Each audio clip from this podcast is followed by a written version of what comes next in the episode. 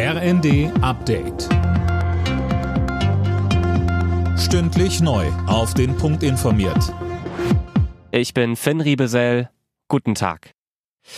Zum Jahreswechsel kann das neue Bürgergeld pünktlich an den Start gehen. Das hat die Bundesagentur für Arbeit erklärt. Alena Tribold berichtet. Vorstandschefin Nahles sagte, man werde in der Lage sein, die erhöhten Regelsätze pünktlich auszugeben. Die Verhandlungen für den Hartz-IV-Ersatz hatten sich ja deutlich länger hingezogen. Ein pünktlicher Start war kurzzeitig in Warteferne gerückt. Nun klappt's doch. Das Bürgergeld sieht ja jetzt höhere Regelsätze vor. Ursprünglich war geplant, dabei weitgehend auf Sanktionen zu verzichten, wenn Betroffene zum Beispiel Termine versäumen. Auf Druck der Union wurde das aber zurückgenommen. Der König des Fußballs ist tot. Pelé ist im Alter von 82 Jahren an den Folgen einer Krebserkrankung gestorben. Dreimal holte er mit der brasilianischen Nationalmannschaft den WM-Titel.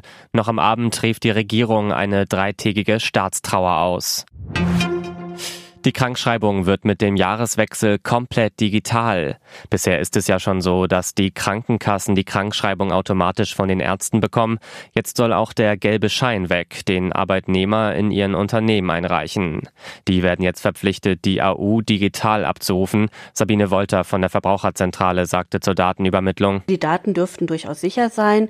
Der Weg von der Arztpraxis zur Krankenkasse läuft über ein ganz spezielles System, über die sogenannte Telematikinfrastruktur die ist besonders abgesichert und besonders verschlüsselt.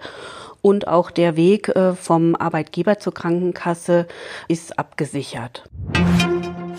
Eine Mitteilung von 160 Zeichen verschicken, die zwar noch am selben Tag ankommt, aber mehr als 12 Euro kostet.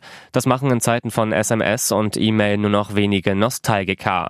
Die Post hat deshalb beschlossen, keine Telegramme mehr anzubieten, und zwar ab morgen.